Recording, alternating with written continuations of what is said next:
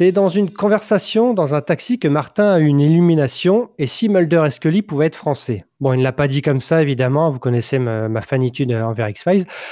Euh, OVNI raconte un pan de l'histoire du GEPAN, le groupe d'études des phénomènes aérospatiaux non identifiés. Le GEPAN, qui existe encore à Toulouse, est un peu l'ancêtre du Majestic 12 ou du projet Blue Book aux États-Unis. Et dans OVNI, on y suit Didier Mature qui se voit sortir du CNES après l'échec du lancement de sa fusée pour intégrer le GEPAN. Et pour parler d'OVNI, qui a débarqué sur Canal+, Stéphane et Maxime. Bonjour. Bonjour. Bonjour. Mais on a voulu faire mieux. Et pour mener l'enquête, deux témoins clés, Clémence Dargent et Martin Douer, scénaristes et créateurs de la série. Bonjour et bienvenue. Bonjour, merci pour cette invitation. Bonjour, ouais, merci beaucoup de nous accueillir. Tu connais le GEPAN Groupe d'études des phénomènes aérospatiaux non identifiés? Pas les ovnis, quoi. Tu prends la tête du GEPAN. Moi, j'y connais rien en ovnis. Mais il existe vraiment ce bureau? Moi, je croyais que c'était une blague. Donc, il était comment ce vaisseau? L'invasion a déjà commencé? Commandant Valérie Delbros, direction de la sécurité militaire. Arrêtez de poser des questions. Mais tu t'occupes des ovnis, toi, non? Le travail, c'est plus important que moi Eh ben, disons que. J'ai pas mon bonjour. Préparez-vous à être bousculé dans vos certitudes. Alors là, on va pas être dans un interrogatoire façon FBI ou CIA avec une grosse lumière euh, blanche sur vos têtes.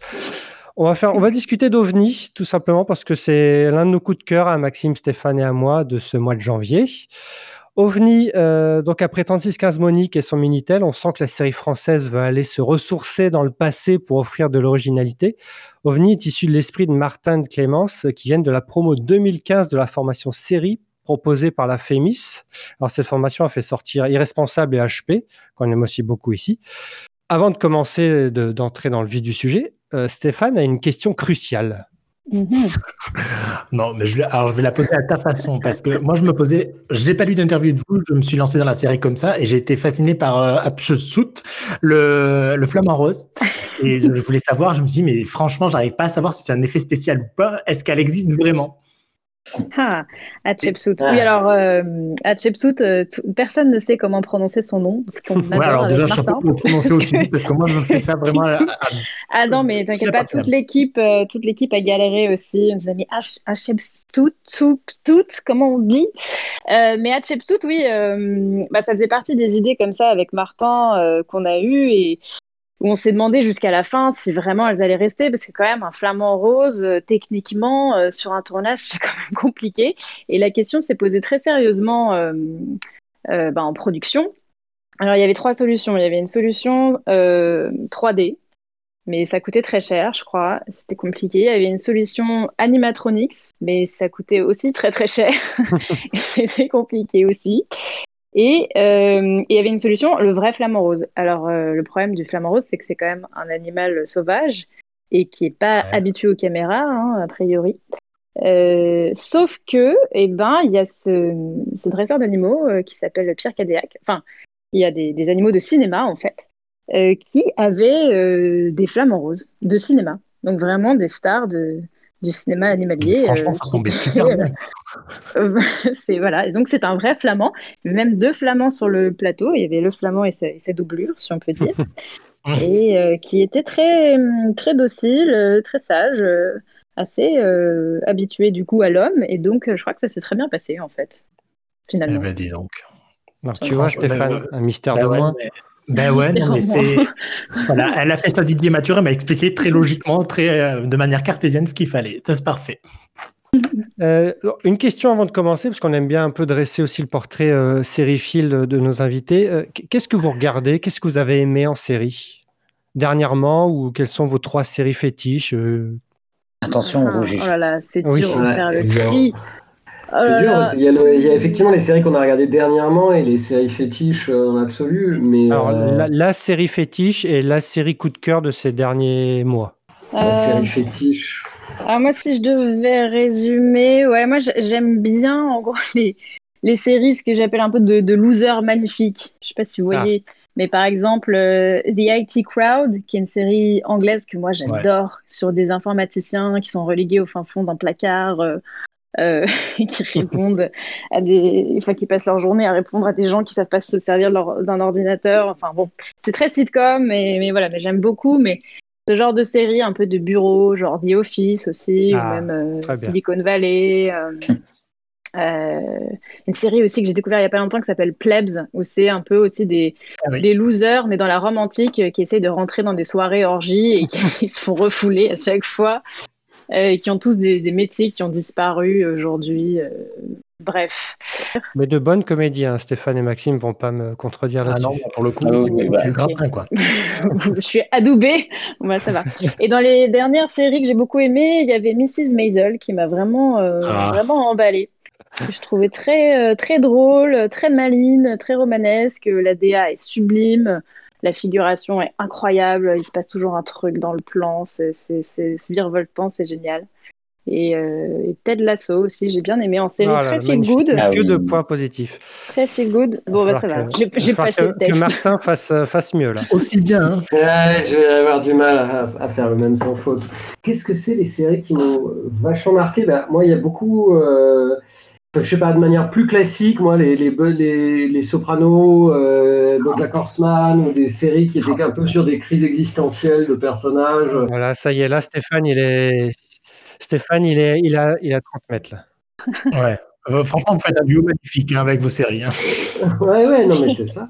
Et qui m'ont fait vraiment rentrer dans, dans le plaisir de, et l'intérêt pour, pour le format de la série en général. Et euh, donc, ça, ça a beaucoup compté. Après, il y avait plein. Enfin, franchement, il y a, il y a, il y a tellement de choses. Après, évidemment, tu as parlé d'X-Files, ça fait partie des, des, des, des, des mo- moteurs de, de fascination pour, euh, pour, euh, pour ce qu'on peut faire à la télé, qui, qui restent toujours quand même des sources d'inspiration énormes. Euh, des séries aussi, moi, que j'ai beaucoup aimé, un peu plus sur euh, des groupes, des groupes de héros positifs. euh, Enfin, tu parlais de Silicon Valley, mais en moins comédie. euh, moi, j'aime énormément Urgence aussi. J'aime énormément À la Maison Blanche. J'aime énormément ce genre de séries. Ces derniers temps, je me suis pris vraiment une grosse claque avec Succession. que Je trouve Ah. une- une Ah oui, c'est vrai, écriture, c'est euh, génial. Ah, je sais pas, j'ai jamais, ça me faisait longtemps que qu'un truc m'avait pas fasciné comme ça. Je l'ai regardé deux fois, les deux fois, j'avais envie de me lever et d'applaudir à la fin de chaque épisode. Je trouve que c'est prodigieusement bien pensé, bien écrit, euh, très drôle en plus. C'est tellement noir et tellement dans la vérité de ce que ça raconte. Après, je sais pas, moi j'ai complètement voyagé. Rick et Morty, ça m'a complètement fait décoller, mais pour des tas d'autres Mm. raisons. Et... Non, ces derniers temps aussi, dans l'année dernière, quand même, euh, Watchmen, euh, je me suis pris une très très très grande claque.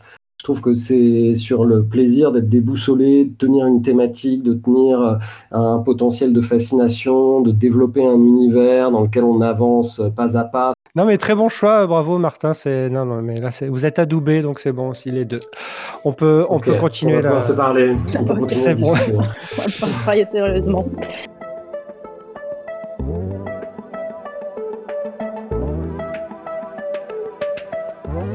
Alors, entrons dans le vif du sujet. Comment s'est passée tout simplement l'écriture? Qui a écrit quoi en premier?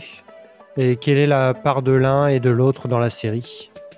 Ben, on a tout écrit ensemble, hein, en fait. Euh, donc, avec Martin, oui, on- comme euh, tu le disais euh, tout à l'heure, Thomas, on s'est rencontrés à la Fémis, qui est une, école de cinéma, donc à l'origine, et qui venait de créer depuis un an une formation pour l'écriture des séries télé. Et au cours de laquelle l'idée c'était d'écrire un projet personnel de fin d'études. Et donc voilà, on devait chacun trouver une idée, on avait la possibilité de se mettre euh, en groupe, et en fait, euh, c'est Martin qui avait l'idée de.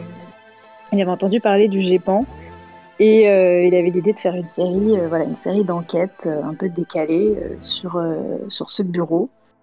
Et du coup, bah, on a commencé à travailler là-dessus ensemble, et on a écrit une Bible et un pilote. Euh, et on est sorti de l'école avec, euh, avec ça. On avait déjà notre projet qui était déjà bien, bien amorcé. Mm. Et, euh, et On voilà. a Et eu la ensuite, chance d'avoir que- comme tuteur Alan Mauduit, qui était un des créateurs de Kabul Kitchen, qui était le tuteur qui nous a suivis. On était encadré aussi par euh, Franck Philippon et par euh, Emmanuel Dossé, qui est le producteur de Un village français. Donc on avait quand même des gens euh, vachement solides et on a eu une chance incroyable d'avoir, pu bénéficier de leur bienveillance, de leur écoute et, et de leurs conseils pendant les six mois qui ont duré euh, un peu la, la- la conception de la série à la Fémis. Et Mm. voilà. Et ensuite, ben, on a écrit encore pendant trois ans? Non. Ah oui. Attends, je sais plus. On a signé avec Canal Plus en 2016. En fait, les choses ont vraiment commencé là, quoi. Euh, oui, en fait, c'est là qu'on s'est rendu compte que c'était le début. C'est là que ça a vraiment commencé. C'était euh, on a eu du bol hein, parce que c'était à notre lecture de, fin d'études euh, qu'il y avait quelqu'un de chez Canal Plus qui était, qui était, dans l'assistance et qui euh, bah, que ça a tout de suite intéressé en fait. Puis trouvait que l'arène, c'est souvent ce qu'ils cherchent. Canal Plus, c'est des, des, arènes qui sont qui soient qui soient qui soient fortes, évocatrices. Et, et là, c'était le cas. Et voilà, on a assez vite eu un rendez-vous avec Canal pour, pour, pour discuter de ce qu'on aimerait faire. Et, et, là, voilà, a commencé un, un, développement. Euh, voilà, c'est là qu'on a vraiment découvert la réalité de, de ce métier et de, mm. ce que c'était que de développer une série télé. Et ça a effectivement duré assez longtemps, mais, pour le mieux, espérons. Et du coup, le, pilote que vous aviez écrit, est-ce qu'il ressemble euh, vraiment au premier épisode qu'on a pu voir nous? Alors, pas vraiment. C'est plus euh, sitcom euh, à l'époque. En fait, il y, avait des fondamentaux, les personnages sont les mêmes. L'histoire de Didier qui fait exploser sa fusée est la même. Ça commençait de la même façon par un lancement. Il y avait euh, peut-être quelque chose de, beaucoup plus sitcomesque et de moins, et de moins fantastique, en fait, hmm. dans, le, dans la version qu'on avait fait à la Fémis. Ça a été un peu un des axes avec lesquels Canal Plus nous a fait réécrire, c'est-à-dire ils employaient ce mot dont je suis pas fan, mais à défaut d'un meilleur, euh, on peut l'utiliser. C'est le mot de dramédie, au sens où il fallait pas qu'on soit que dans l'ironie vis-à-vis de nos personnages, mais qu'on développe de l'empathie pour eux et des possibilités d'évoluer euh, tout au long du scénario. Euh, et surtout que on, fasse de ce qui était un peu plus une sitcom, ce qu'ils aiment appeler une série de prime time, au sens où quelque chose en quel on a envie de croire, quoi. Une intrigue qui soit quand même mm. suffisamment prenante pour euh, pouvoir être euh, pour pouvoir être suivi, pour pouvoir avoir des, des... Bah, en fait, vraiment, on, on l'a vraiment pas abandonné hein, quand même, parce que c'était encore une fois, c'était le même sujet, le même bureau, la même époque, les mêmes personnages, le même esprit. On l'a pas du tout vécu comme le fait d'abandonner ça. On le voyait plutôt comme le fait de de croire encore davantage à notre sujet. C'était, c'était vraiment comme ça qu'on l'a, qu'on l'a ressenti. Donc il n'y a pas eu, euh, pour le coup, franchement, euh, c'est vrai que on, peut souvent être tenté de dire du, mal des diffuseurs euh, ou des choses comme ça quand, quand, on travaille dans la télé, mais là, sur ce développement, Canal+, ils ont quand même été assez incroyables avec nous parce qu'ils ont vraiment jamais eu peur du sujet, jamais eu envie de le contourner. Ils ont toujours cherché à nous, à, essayer de nous faire alimenter, euh, que ce soit le fantastique ou la comédie ou, ou la capacité de fascination. Et comme on est parti quand même sur une sur une mythologie euh, fantastique qui n'est pas forcément la plus fréquente, parce qu'on voulait éviter le côté soucoupe volante, euh, en tôle et en boulon de, X-Files ou invasion extraterrestre classique et tout ça, et, que nous-mêmes, on savait qu'on allait un petit peu dans le brouillard là-dedans et qu'on pouvait peut-être même se perdre dans la forêt. Euh, ils nous ont malgré tout toujours accompagnés et toujours encouragés à y aller. Quoi. Et là-dessus, c'était vraiment, vraiment une chance. Ouais, ouais, puis ça fait partie vraiment du travail en fait de définir le ton, le curseur de comédie, à partir de quel moment en fait est-ce que c'est drôle, mais en fait ça devient gratuit, donc on y croit moins, donc en fait finalement là où on gagne en comédie, bah, on perd en émotion, et ça a été vraiment tout un tout un trajet en fait de voilà, on a tenté plusieurs directions et on a mis un certain temps avant de trouver vraiment le vraiment le ton de de la série, et tout en gardant aussi euh, en menant de front plusieurs intrigues. Ils avaient un droit de regard ah ouais, ouais, ouais, ils ont vraiment un droit de regard. Dans, un, dans, dans les développements, c'est vraiment une collaboration. On travaille vraiment, euh, c'est-à-dire qu'ils essayent de. Ils partent de ce qu'on propose, mais ils cherchent pas à nous dire ah il faut parler de ça ou ne pas parler de ça, etc. Mais ils, ils interrogent beaucoup euh, ce qu'on propose, souvent pour le mieux. Euh, souvent d'ailleurs, on voit bien qu'ils sont très bons pour euh, interroger un concept, pour vérifier sa solidité, pour euh, de temps en temps nous poser des questions où là on se rend bien clou pour nous, ou face à un écueil de réflexion. Et, euh, ce ovni qu'on voit à l'écran, le, le vote, quoi. Vraiment, euh, le c'est vraiment le nôtre. Voilà le principe. je pense que quand on est auteur de série télé, c'est dur de toute façon de se déjà euh, on est amené nous deux à se parler beaucoup, à essayer de se comprendre, alors que c'est pas, on argumente beaucoup. Nous, en tout cas, on a eu une relation très très agréable avec le, le réalisateur. Anthony, qui en plus est arrivé assez tôt dans l'élaboration euh, de, la série, parce qu'en on a, en gros, on avait écrit les six premiers épisodes quand il est arrivé. Et donc, on a pu beaucoup échanger, en fait, euh, tout en écrivant la suite. Et lui, nous a posé plein de questions. On a échangé des, références, des, documents que nous, on avait trouvés. Euh, on, a, on a pu voilà, apprendre à se connaître. Et du coup, il y a une espèce de passage de relais qui s'est fait assez, assez naturellement, en fait, j'ai l'impression. Donc, on a pas souffert du tout de ce truc.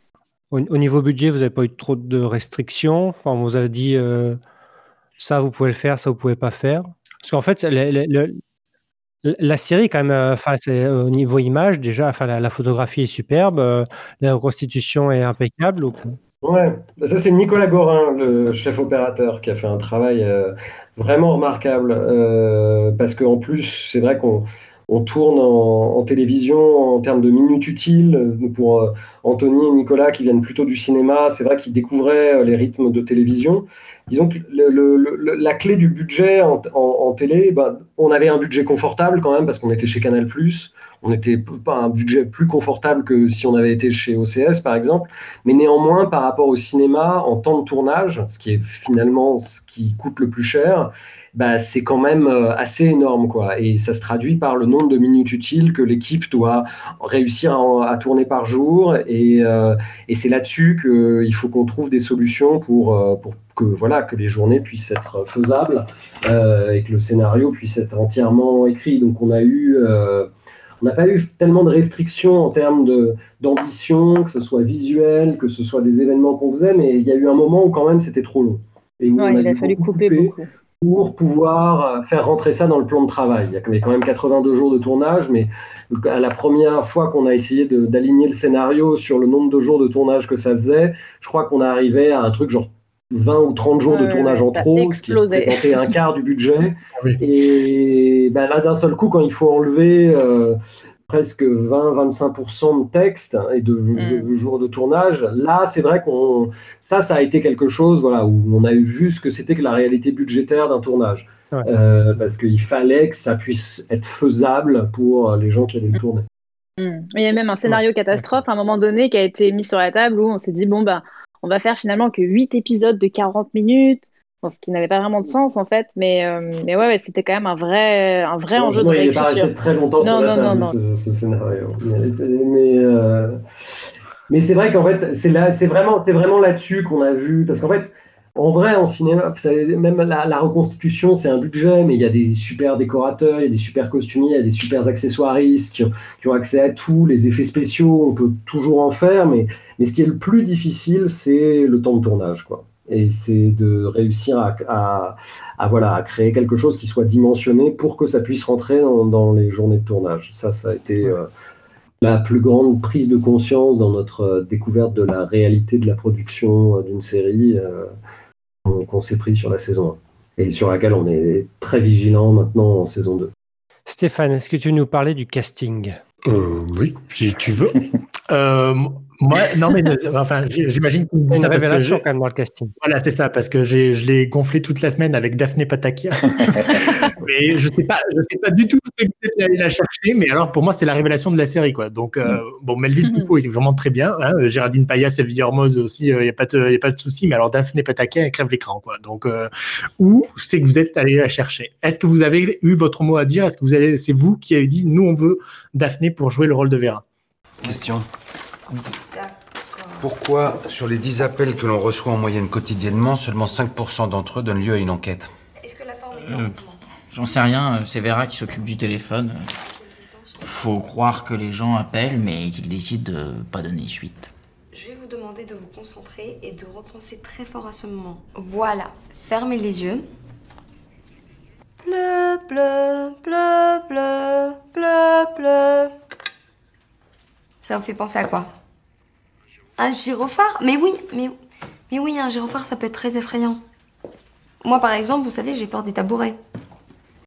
Alors, il faut féliciter la directrice de casting qui s'appelle Yuna de Peretti, euh, qui est une très bonne directrice de casting, qui a, grosso modo, voilà, euh, avec euh, discute beaucoup avec le réalisateur sur les orientations de comment est-ce qu'on va créer un casting qui, par sa diversité, par sa singularité, va, vraiment aider à créer quelque chose de, différent. Et ils ont fait ensemble un, un boulot absolument magnifique qui était un peu plus en termes de proposition, en termes de force de proposition, celui du réalisateur que le nôtre.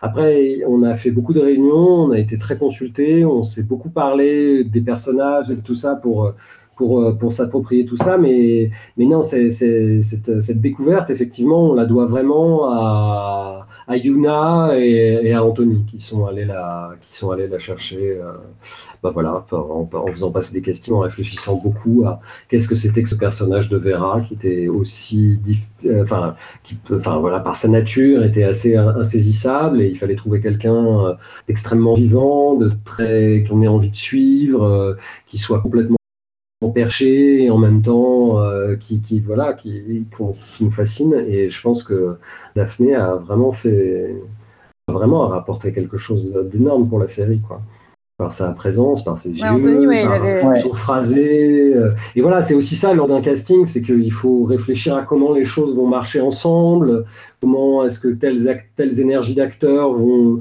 vont, vont, devenir complémentaires, euh, ou si elles sont au contraire vont créer quelque chose d'intéressant. Je pense que quand on voit Melville et Quentin Dolmer jouer ensemble, qui sont des acteurs qui n'ont pas du tout, euh, il y en a un qui est, qui est, extrêmement adroit, qui est très précis, l'autre qui est un peu plus dans, euh, qui n'a pas exactement la même nature et de jeu, qui est moins dans la maîtrise, et, et c'était extrêmement intéressant parce que ça, ça fonctionne très bien pour faire aussi le rapport entre Didier et Rémi. Enfin, voilà, c'est c'est tout ça un casting. Nous, c'est pas exactement euh, le cœur de notre, de notre travail. Après, on en apprend beaucoup aussi. On se rend vraiment compte que c'est un, savoir-faire, un art, et que c'est pas juste repérer des têtes et se dire ah je veux lui ou des choses comme ça. Que c'est vraiment euh, composer un ensemble. Et vous n'aviez pas quelqu'un en tête quand vous avez dit tiens euh, Didier, en fait, ça serait bien que ce soit ben, cet acteur-là qui le joue. Mmh.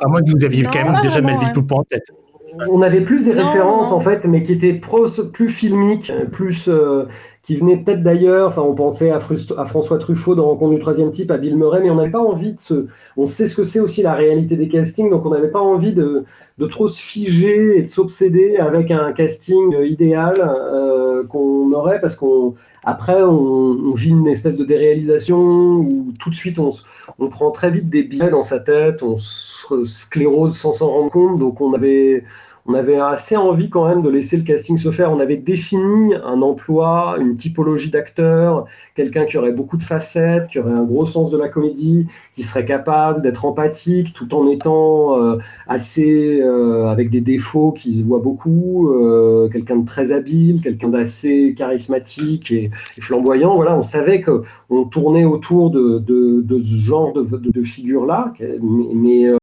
on n'avait pas forcément le nom de Melville Poupeau en tête. Mais c'est vrai que quand il, est arrivé dessus, et surtout quand on l'a découvert après les premiers rushs, euh, complètement euh, à l'aise dans, la comédie, dans une manière euh, entre Mastroianni et Cary Grant de prendre les situations euh, extrêmement virevoltant, très élégant et toujours très empathique.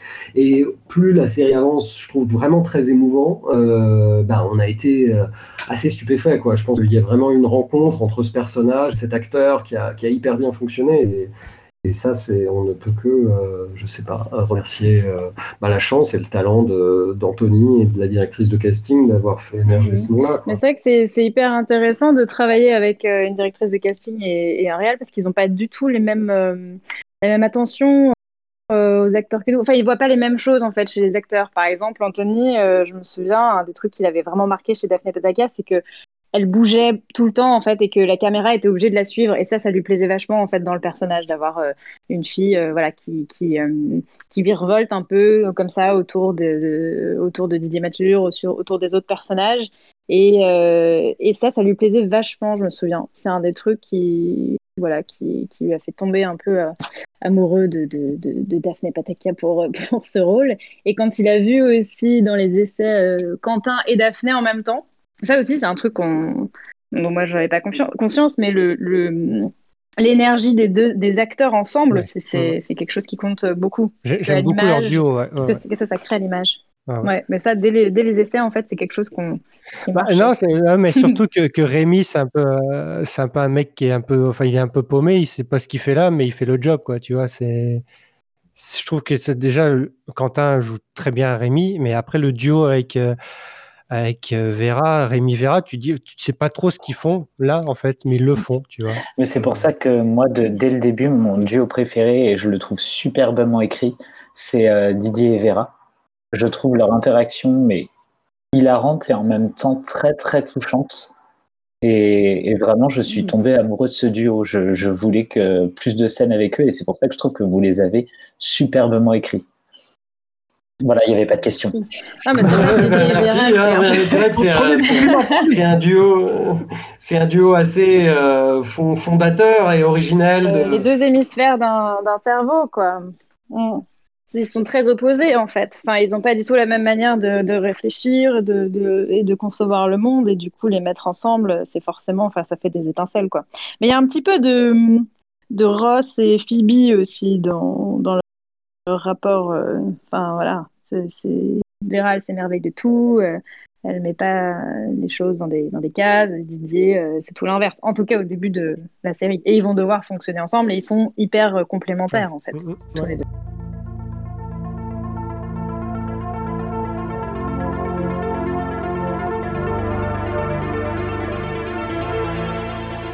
Et au niveau du. Est-ce que le GEPAN a, eu, a vu la série? Enfin, quelqu'un du GEPAN a vu la série ou pas du tout? Ouais, ouais, ils ont vu, ils ont même lu, euh, parce que quand même, quand, en fait, on les avait rencontrés quand on était à la FEMIS pour prendre un peu des informations euh, sur eux et pour leur dire que voilà, il y avait un projet d'étudiants qui, qui, qui, qui, qu'on faisait, qui tournait autour d'eux, et ils ont été extrêmement bienveillants, très accueillants. Ils nous ont donné plein de contacts, plein de documents. On a pu aller à Toulouse les rencontrer, et, ça nous a même, même si c'était une comédie. Pour eux, ça les discréditait ouais, après, au début, ils savaient pas très bien. Ils nous disaient. Euh, non, eux, ça leur posait pas trop un problème. En fait, ils avaient plutôt la peur. Hein, enfin, parce qu'après, on les a recontactés quand la série a été un peu plus sur les rails et que ça prenait un peu une tournure plus concrète et qu'on savait qu'elle allait se tourner pour leur dire bon bah bonjour le CNES, bonjour le GEPAN, il va y avoir quand même un truc qui va sortir sur Canal Plus dans lequel on, vous cite un peu euh, nommément et on voulait pas enfin voilà c'était normal de les avoir à notre à nos côtés même si on est dans un pays libre et qu'on aurait pu se passer de leur opinion mais euh, mais on s'est quand même dit que c'était que c'était mieux de le faire comme ça. Et en fait la comédie ça avait plutôt quelque chose de rassurant, euh, au sens où euh, il voyait bien qu'on n'allait pas être. Euh, je pense que ce qui leur aurait pas plu, c'est qu'on fasse un espèce de truc sérieux où on aurait véhiculé plein de fausses informations, un peu avec un, peu, un haut potentiel d'alimentation des, des, circuits conspirationnistes, ou de dire des choses un peu cyniques du genre le GEPAN, c'est un truc avec l'argent de nos impôts où ils font que dalle, enfin ou des trucs comme ça que assez vite ce ton un peu fantaisiste, un peu bienveillant, euh, dont on voit que même si on parle du bureau qui a vraiment existé, on ne cherche pas à, soulever des dossiers ou des, casseroles euh, qu'aurait pu avoir véritablement le GEPAN ou le CNES, mais plus à, à rire de certaines contradictions ou, et, au fond du fond à être quand même extrêmement bienveillant et avec l'institution scientifique et avec cette espèce d'aventure un peu exotique qu'aurait été euh, le groupe d'études des phénomènes aérospatiaux non identifiés euh, à cette époque. Donc euh, voilà, comme c'était voilà encore une fois assez bienveillant, ça les a ça a très vite calmé leurs inquiétudes. Mais pour autant, ils ont eu envie de lire, ils nous ont fait des petits retours sur sur de temps en temps des choses qui auraient pu être un peu inexactes ou qui n'étaient pas forcément souhaitables pour, euh, pour, euh, pour leur image. Des fois, on les on, a, on l'a pris en compte, des fois, on l'a un peu moins pris en compte, mais on a quand même toujours écouté ce qu'ils disaient. Et, euh, et voilà. Donc on a, mm. ça s'est plutôt bien passé. Et à l'arrivée, ils ont, oui, oui, ils ont fait, on a eu des messages de, des anciens directeurs du GEPAN qui ont plutôt apprécié et, et je pense que voilà, ils ont tous apprécié en fait la, la tendresse euh, et l'humour avec lequel on mettait leur métier. Et finalement, je pense que ils se rendent bien compte que ça, ça les valorise plutôt qu'autre chose à l'arrivée, euh, parce que ça leur donne un coup de projecteur sympathique. un qui a dit qu'il avait un peu retrouvé de lui dans Didier Mathieu, quand même. Ah oui. Pas lequel, mais- Et, et du coup, c'est des, c'est des... est-ce qu'ils vous ont ouvert leur, leur X-Files ou pas du tout? Ouais, ouais. Alors après, c'est vrai qu'ils nous ont ouvert leurs X-Files, mais que leurs X-Files sont quand même accessibles sur Internet, quoi. Donc après, on a pu discuter des dossiers, mais c'est vrai qu'ils ont mis. euh, En fait, le GEPAN, c'est ça qui est compliqué, c'est qu'on leur prête beaucoup euh, de, de, de- Enfin, si ça se trouve, ils nous ont complètement bernés, hein, mais on leur prête beaucoup de, de, de cacher des choses et, et d'être des écrans de fumée gouvernementaux à la solde de je ne sais pas quel complot.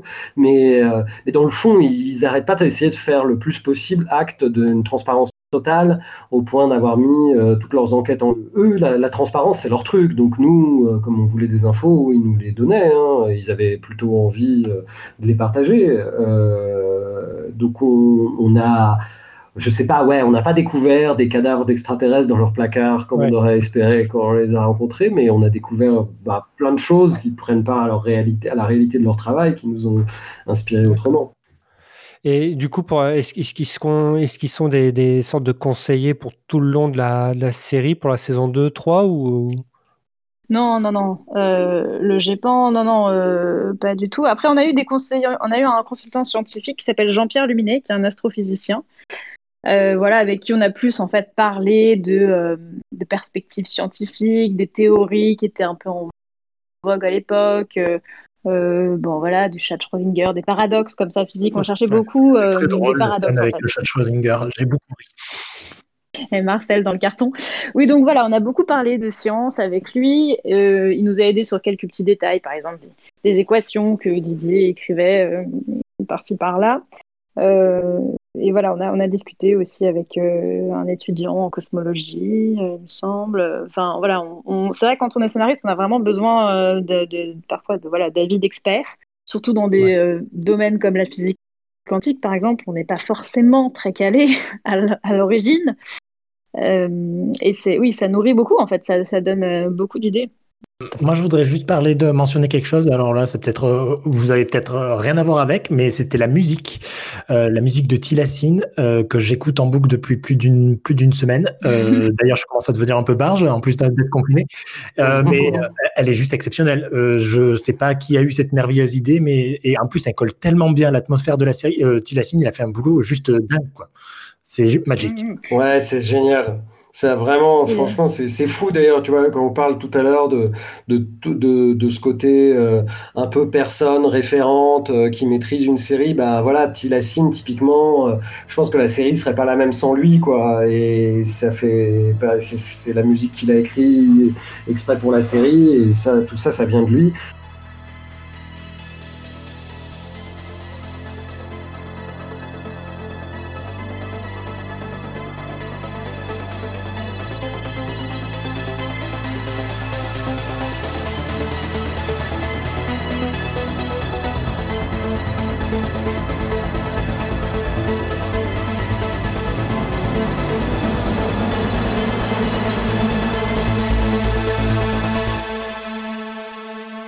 C'était en fait un, musicien qui avait collaboré avec euh, Anthony dans son film qui s'appelle Gaspard va au mariage. Et euh, nous, on savait qu'il y avait voilà, qu'il y avait quand même vraiment une coloration euh, un peu électro à, trouver pour la série. Enfin, c'était l'époque de Jean-Michel Jarre. Enfin, comme on, fait plein de, de clins d'œil à ça dans la dans, dans, la série, mais mais voilà, c'était pas évident de trouver justement la bonne couleur, euh, l'équilibre entre euh, l'hommage et la modernité. Et, et ben voilà, Anthony connaissait Tilassine et lui, il a été euh, tellement inspiré, il s'est trop donné, il est allé euh, au musée du synthé. Un musée du pour- synthé en Suisse. pour trouver des Ouais, pour sonorités enregistrer des sons. qui étaient qui étaient parfaites et franchement c'est vrai que d'un seul coup dès qu'on a entendu ces premiers euh, accords euh, ces rythmiques euh, hyper feel good en même temps un peu hypnotisantes euh, qui, qui se mettaient sur la série bah c'était un c'était un grand moment quoi. Parce que d'un seul coup tout tout prenait euh, une ampleur un cool. Et c'est vrai que tout le monde nous parle de la musique, quoi, parce qu'elle est, elle est hyper singulière et c'est vraiment, elle donne une dimension à l'écriture euh, et à toute l'ambiance de la série que, que je pense que la série n'aurait pas eu sans elle, quoi. Donc, euh, C'est- En fait, enfin, c'est une super recette que vous avez. Vous avez une écriture de dingue que vous, que vous apportez. Il y a le- la réalisation. et la musique. Et voilà, on a un objet quand même non identifié qui est juste dingue et Mm. OVNI est, est une réussite totale. Quoi. Moi, je dis chapeau.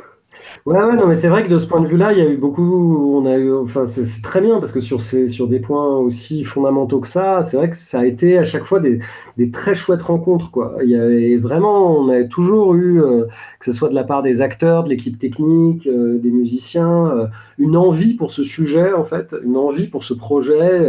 ça, ça, voilà, on avait, on a eu affaire que à des gens passionnés et passionnants et qui ont fait du très bon boulot, quoi, du coup.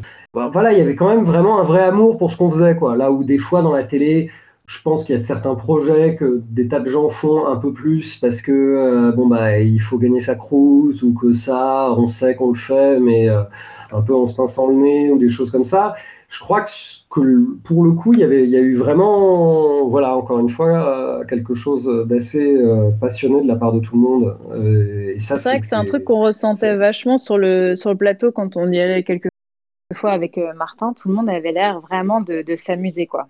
Tout le temps. Ouais. Enfin, évidemment, c'était du travail, hein. les gens étaient, euh, étaient fatigués, ils se levaient tôt, etc. Mais tu sentais vraiment un plaisir quand même, euh, que ce soit chez les acteurs ou dans l'équipe technique, de, euh, de faire ce truc. Quoi. Ils nous disaient Non, mais merci d'avoir écrit cette scène avec une boule disco géante, qu'est-ce qu'on s'est marré à faire ce truc, merci Et d'avoir c'est une histoire vraie, ça, non?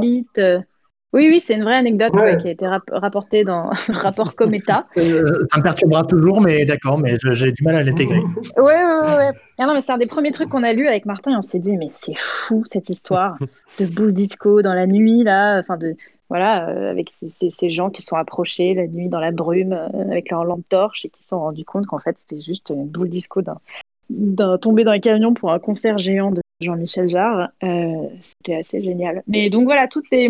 le fait qu'il y ait un flamant rose aussi, ça rendait les gens hystériques sur le plateau. Il y avait vraiment euh, quelque chose d'assez ludique en fait qu'on a transmis. euh, Et même dans cette époque aussi, dans la reconstitution, de retrouver ces objets. dans- Et puis par la, par la personnalité, non mais c'est vrai que c'est une alchimie, euh, je pense, qui a, qui a été... Tous les gens, en fait, même euh, des acteurs un peu... qui ont, beaucoup plus d'expérience que nous, comme euh, Michel par exemple, il l'a beaucoup dit que c'est une de ces expériences de tournage euh, qui étaient vraiment les plus euh, agréables. Ça tient aussi beaucoup à la personnalité d'Anthony, je pense, qui sur le plateau extrêmement calme, extrêmement serein, très bienveillant, et ça tient à, ouais, je, je sais pas, voilà, à, à ce sujet, à, ces- à aux personnalités qu'on a eues. On n'a pas eu de d'acteurs qui étaient euh, qui plombaient l'ambiance, qui étaient qui avaient des névroses mal placées, qui pouvaient nous, euh, nous péter le travail en huit. euh, tout Enfin, le monde le était, était- à sa place et était bien. Et ouais, ouais. peut- Non, mais ça, Anthony, il est impressionnant. Il- mais c'est un ancien judoka, en fait. Euh, Anthony, d'ailleurs, il a fait un film sur le Faut judo. pas l'énerver, quoi, c'est ça. Et euh, il m'a dit un truc qui m'a marqué. Il m'a dit euh, non, mais justement, en fait, il a ce truc de judoka de jamais, enfin, de retourner l'agressivité des gens. Et il s'énerve jamais sur le plateau. Et en fait, euh, je lui disais ça, je lui disais ça, c'est marrant parce que tout le monde a remarqué ça et, et voilà, il trouvait que c'était hyper agréable de travailler avec lui parce que il ne s'énervait jamais. Il me disait, mais tu sais, Clémence, il faut pas s'énerver quand tu es réalisateur parce que si tu t'énerves, tu autorises les autres à s'énerver aussi. Et donc, il restait d'un calme comme ça, olympien. Et euh, c'est vrai qu'il y avait quand même une, une très, bonne, euh, très bonne ambiance, hein, j'ai l'impression, sur, sur le tournage. Ou alors, ils faisaient tous très bien semblant quand on était là, mais, mais je crois pas. hein. Je crois pas. Et puis, c'est quatre mois de tournage, donc à la fin, il y avait des. Voilà. Juste une petite question, euh, euh, parce que pour le coup, alors j'ai découvert grâce à vous que le GEPAN, il y avait un GEPAN, déjà, qu'il y avait un GEPAN, que le GEPAN était à Toulouse. Alors moi, euh, qui suis de la région et que, qui suis toulousain là depuis Ah. quelques temps, euh, je suis un peu surpris. Et euh, donc voilà, et je me dis, est-ce que vous avez tourné à Toulouse Pas du tout? Malheureusement. Pas du tout. Ou heureusement, je ne sais pas. Mais non.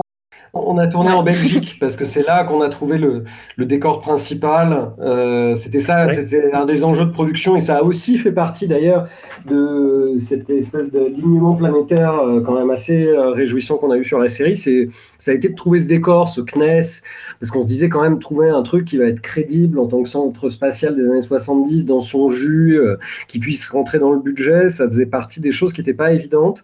Et euh, on a, ils ont découvert les repéreurs qui font aussi des métiers absolument fascinants, euh, d'aller à la recherche de lieux de tournage euh, à travers la France, l'Europe, même parfois. On, on, repérait ça, quoi. Et c'est un grand bâtiment, encore parfaitement bien entretenu, en bon état, avec ses ordinateurs à bande magnétique, cette grande salle. Enfin, vous voyez, quand il y a les ingénieurs qui marchent avec tous ces ingénieurs, quand on a vu ça avec ces grandes verrières, on se disait, mais s'il fallait reconstituer ça, ça serait même impossible. En fait, on pourrait même pas le penser, ça coûterait vraiment tellement cher. Et là, il y avait tout ça et c'était nickel. Et donc, on s'est dit, bah, on va aller tourner là parce que ça, ça n'a pas de prix, quoi. Et donc, c'est ça qui a commandé un peu le tournage en Belgique. Euh, c'est dommage parce que je comptais, je comptais venir sur le tournage de la saison 2 faire un, rôle là, dans le fond, là, derrière C'est dommage pour moi. Tant pis. Voilà. bah après, on peut toujours prendre le Thalys. Il faut changer à Paris quand même, mais, euh, c'est quand même possible. Des Toulouse-Bruxelles, il doit y en avoir. On, euh, on va ouvrir la page spoiler pour terminer. Comme ça, on parlera aussi de la saison 2. Hum, moi, j'ai une question qui me, qui me trotte depuis le début. C'est de, de, qui vient la blague sur le Zizi et Pompidou? c'est une histoire vraie euh, bah, Martin, est-ce que Martin, est-ce que est-ce que c'est une vraie anecdote? Je ne sais pas. Tout d'un coup, je me pose des questions. Je sais pas. Il y a quelque chose d'un peu transversal dans l'obsession euh, pour les zizi, les fusées, les les, les, les, les masculations en général dans cette série qui, qui est peut-être un tropisme un peu plus masculin, mais je pense que ça doit être quand même une blague qu'on a fini par trouver ensemble en oui, sûrement. Comme, des, comme des veaux avec Clémence, je ne sais pas à quelle occasion. Mais je me rappelle pas exactement de la genèse précise de cette, de cette vanne. Mais, euh, non. Mais, en tout cas, avec Bastien, on s'est dit, Bastien, c'est toujours des, des, on s'est dit que cet enfant devait avoir des réactions étranges de toute façon et des, et des, voilà. Bah, comme tous les enfants en ont aussi hein, des, des, obsessions étranges ou des idées bizarres. Et que plus elles étaient bizarres mieux c'était parce que voilà l'idée c'était de confronter Didier à son fils qui est quand même de tous les extraterrestres imaginables le plus le, le plus le plus bizarre Et, vous aviez cette fin en tête euh, ou alors est-ce que vous avez gardé des idées pour la saison 2 Comment ça s'est passé euh, en fait? Est-ce que vous vous êtes dit déjà, vous, êtes, vous avez tout écrit avec cette fin-là avant que Canal Plus dise OK pour une saison 2 Comment ça s'est passé? Le, dernier plan? Le dernier plan Oui, oui, en fait. La fin, on l'avait pas en tête depuis le départ. On savait qu'on voulait aller quelque part avec cette histoire. Par moment, on, on a fait pas mal d'allers-retours et on on s'est mis d'accord sur cette fin. Euh, finalement, vraiment dans la deuxième partie de l'écriture, pendant qu'on écrivait les, plutôt les, 7 à 12, euh, on ne savait pas encore que Canal voulait, était OK pour faire une saison 2, mais néanmoins, on se disait que bah, c'était une manière et de boucler quand même quelque chose sur la saison 1 si jamais il n'y avait pas de suite, bon, bah, il y avait quand même quelque chose, mais tout en laissant quand même, euh, voilà, une, une piste de décollage ouverte euh, pour, euh, pour, pour aller plus loin, quoi. ça me paraissait quand même important d'aller au, d'aller au bout de l'idée, quoi. Ouais. Autant sur l'intrigue de bureau, on savait où on voulait aller, on savait que Didier, à la fin, voilà, tout son parcours initiatique, allait terminer par le fait qu'il sauve le GEPAN et qu'en fait il trouve la place dans ce bureau euh, où il était arrivé au début en se disant mon Dieu, quel enfer, euh, et avec l'envie d'en sortir. Quoi. Enfin, on savait qu'on voulait l'amener jusque-là, euh, mais c'est vrai que sur le fantastique, on s'est beaucoup plus laissé surprendre. Quoi. Enfin, pour le coup, on savait pas trop où on allait parfois, et je pense que c'est un peu comme ça qui... En tout cas, on a réussi à trouver des idées assez folles comme ça, en fait, en se laissant un peu, en se perdant un peu nous-mêmes, en, en, essayant pas d'établir des règles, en fait, dès le départ. Parce que c'est vrai que dans le fantastique, c'est compliqué, c'est que bah, c'est des, nouvelles règles, en fait, des nouvelles règles de la physique euh, euh, qu'il faut un peu inventer. Et on les a un peu inventés au fur et à mesure en essayant à chaque fois de faire marcher des trucs, euh, mais en partant toujours d'idées visuelles ou euh, un peu poétiques qui nous plaisaient. quoi. C'est Damon Lindelof euh, qui vous a donné des conseils Exactement, c'est la blague que je vais faire. ouais, ouais, non, mais c'est vrai que moi, ça m'inspire énormément comment, comment, il, comment il a écrit, parce que c'est vrai qu'il a. Après, il a pas. De temps en temps, il s'est un peu perdu dans les bois. Sur froidissement les choses, en fait, on On Mmh. n'arrive pas à, Ouais, on n'arrive pas à se surprendre, quoi. On, arrive, on, on cherche Ouais. à maîtriser, en fait, par définition, quelque chose qui doit nous donner l'impression de nous Mm. échapper. Du coup, peut-être que la seule solution, c'est vraiment de se mettre en danger, de temps en temps de sauter sans parachute avec certaines idées et de se dire que bon bah il va falloir qu'il y ait quelque chose qui vienne euh, et qu'on va faire tout pour se rattraper et pour quand même atterrir euh, sur nos deux pieds. Mais euh, et que l'effort après il est là, mais que si on a peur de sauter, finalement on s'autorise pas certaines choses, finalement on reste un peu sage, finalement on reste un peu sur la réserve et que voilà. Ces expressions comme se jeter à l'eau et tout ça, enfin, elles sont pas là pour rien, quoi. Mais oui, justement, c'est- c'est. Mm. C'est un autre scénariste aussi de, de notre voyage à Los Angeles qui, euh, qui lui avait travaillé avec Vince Gilligan dans, l'atelier de Breaking Bad et Breaking Bad pardon et qui disait ça exactement aussi effectivement qui disait que euh, à chaque fois Vince Gilligan poussait les scénaristes à trouver des, situations inextricables dans lesquelles mettre euh, Walter White. Et c'est vrai que Breaking Bad ce qui est génial c'est que le, le, le héros est toujours dans des dans des situations où tu te dis mais comment ils vont s'en sortir? Et de fait les scénaristes aussi sont en train de se dire mais comment on va faire pour le tirer de là et, euh, et oui je trouve que c'est un peu le secret en fait effectivement de se mettre en danger en tant qu'auteur et euh, c'est ça qui rend les choses plus palpitantes Et alors, la saison pousse à 2? trouver des idées originales ah Comme chacun le sait, il n'y a au fond que deux catégories d'ovnis, l'ovni tender et l'ovni true. Et ben on est en train de l'écrire Ben, la saison 2, on est, en, on, est, en train, on est en plein milieu de l'écriture, puisque là, on est en train de terminer l'épisode 6. Euh, et bah voilà, il y aura euh, probablement bientôt un tournage, et, il nous reste six épisodes à écrire. Et on a, voilà, encore dans les six derniers épisodes, on a certains points d'arrivée, mais on a encore, euh, on a encore des grands vertiges à traverser. Pour la saison 1, vous étiez que tous les deux, et là, vous allez être. En fait, on a été plus. tous les deux euh, sur la saison 1 avec quand même l'adjonction de quatre auteurs euh, qui on a fonctionné en atelier pour euh, crash tester des idées et pour, euh, enfin, et pour aller plus loin euh, que ce que bon, on pouvait faire juste euh, Clémence et moi tout seul. Là où sur la saison 2, nous, on- pour des questions de délai, puisqu'on se rendait compte que on allait avoir euh, allez, à peine plus d'un an d'écriture, là où la saison 1 nous avait quand même pris euh, bien trois ans, euh, si ce n'est bien quatre, euh, si ce n'est presque cinq. On s'est rendu compte que euh, bah, il allait au moins nous falloir euh, un auteur qui, pour le coup, serait vraiment à plein temps euh, avec nous. Et donc, vraiment, on passe toutes nos journées, nos certains week-ends, mais pas trop, heureusement, avec Maxime, euh, qu'on salue hein, et qu'on remercie d'ailleurs pour C'est ça les, les gros défis des saisons 2, c'est qu'il y a fatalement moins de temps. Ouais. Mais est-ce que est-ce qu'il y a surtout une volonté de faire euh, plus gros, mieux, ou alors de faire. Bah, on sait qu'on peut pas faire la même chose qu'en fait. Enfin, ça, ça fait vraiment partie. Nous, on est quand même euh, des jeunes créateurs de séries encore avec Clémence, donc c'est la première fois qu'on vit ça l'un comme l'autre. Et c'est vrai qu'une des grosses découvertes de la saison 2, ça aurait été de se rendre compte que, bah, en fait, on peut pas juste tirer les fils euh, d'une histoire précédente, quoi. Qu'il faut que ça part vraiment par trouver un nouveau concept, trouver un nouveau moteur, trouver quelque chose euh, qui s'inscrive complètement dans la continuité, mais qui soit qui apparaisse quand même un peu comme un renouvellement, euh, parce que voilà, il faut retrouver un nouveau souffle. On sait que une- la saison 1, elle passe, elle s'appuie beaucoup sur euh, la découverte de cet univers, la découverte du monde des ovnis, la découverte de ces personnages, la découverte de Stone, que maintenant c'est quelque chose que le spectateur est censé avoir un peu euh, pratiqué, euh, voire même peut-être digéré, et que ben, il va falloir le surprendre d'une nouvelle manière. Et, ça, ben, c'est- difficile parce qu'on peut plus s'appuyer sur juste la surprise. Je vous cache pas que c'est la grosse Est-ce pression que tout le quoi. casting va revenir? Enfin, ça, on ne sait pas encore parce que le tournage n'a pas commencé. Mais sur les quatre personnages principaux, en tout cas, ils reviennent tous. Ah. voire même les cinq personnages principaux, puisque je- Oui. on, a- on inclut, euh, on inclut Élise, euh, euh, des- Géraldine Pellas euh, dedans. Euh, donc euh, Géraldine plus l'équipe du GEPAN, ils seront, ils seront, ils seront tous. Et les enfants, j'espère. pour les autres. euh, et les enfants, et les enfants bien sûr, et les enfants.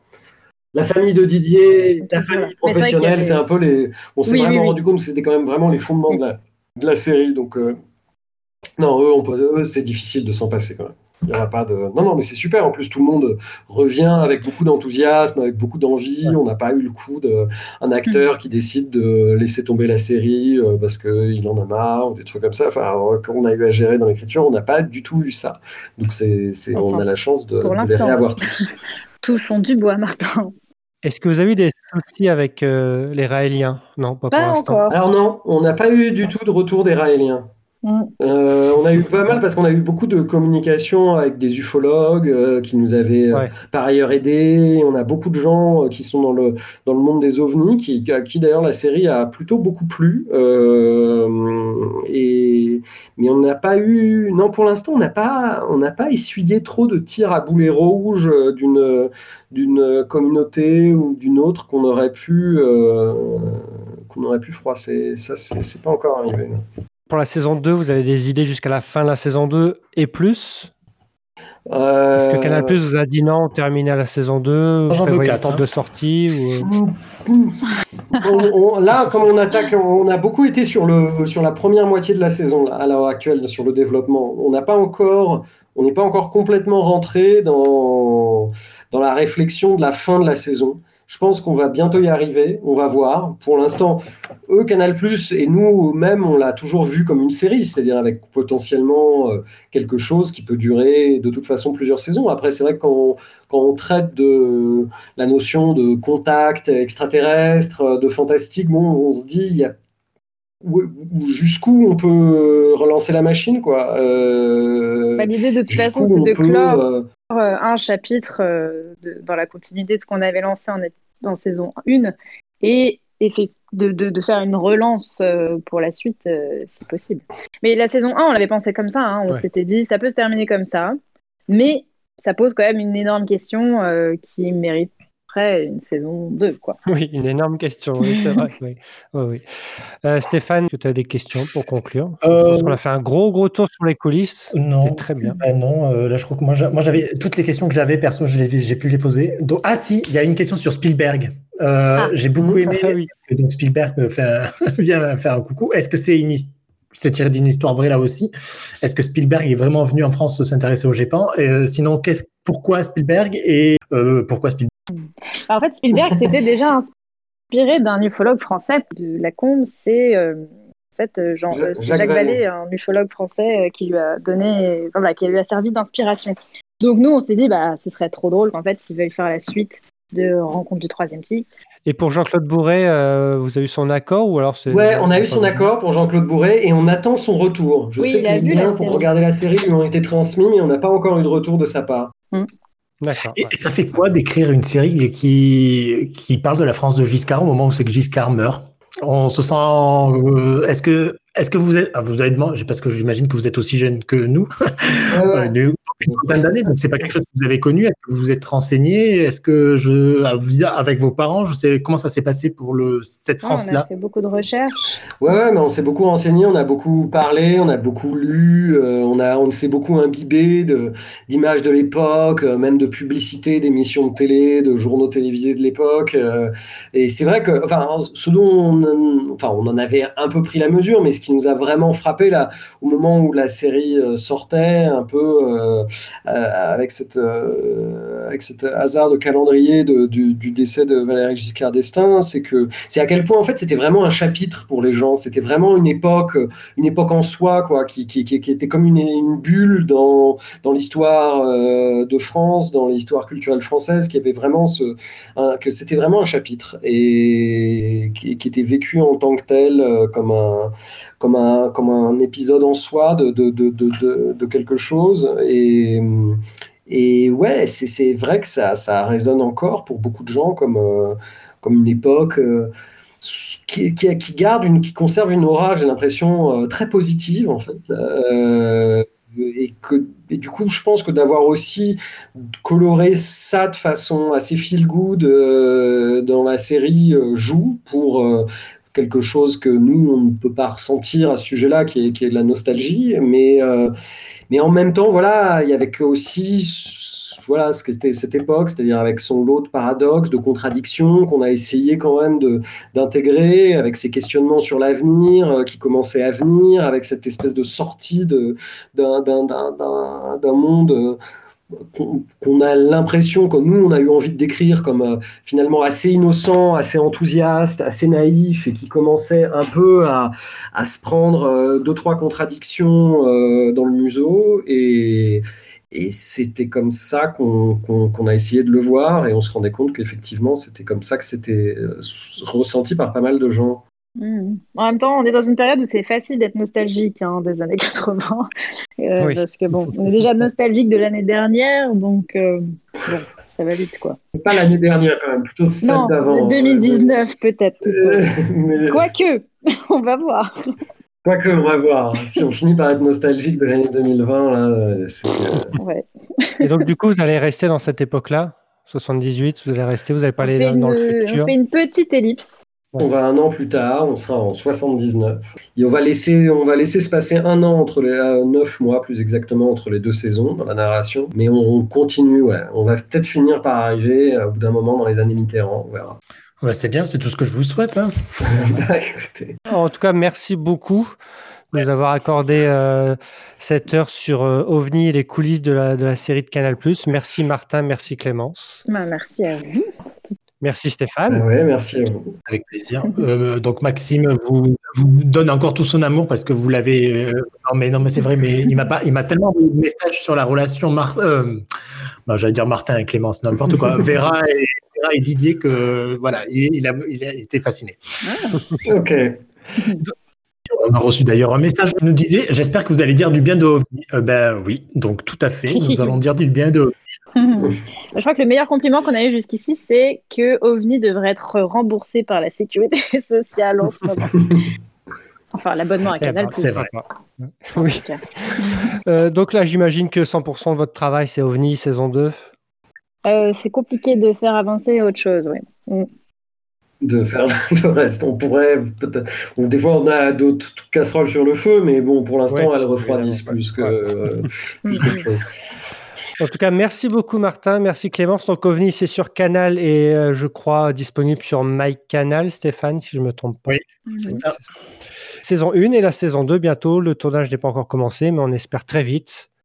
Bah, mais vraiment, merci à vous de nous avoir donné la parole. Et effectivement, on est content de pouvoir, euh, au-delà de faire la promo de la série, euh, pouvoir un petit peu plus rentrer dans, dans le sujet euh, de effectivement la conception et de tout ce qui se passe derrière. Merci Martin, merci Clémence, merci Stéphane et à bientôt. Merci. Au revoir. À bientôt. Au revoir.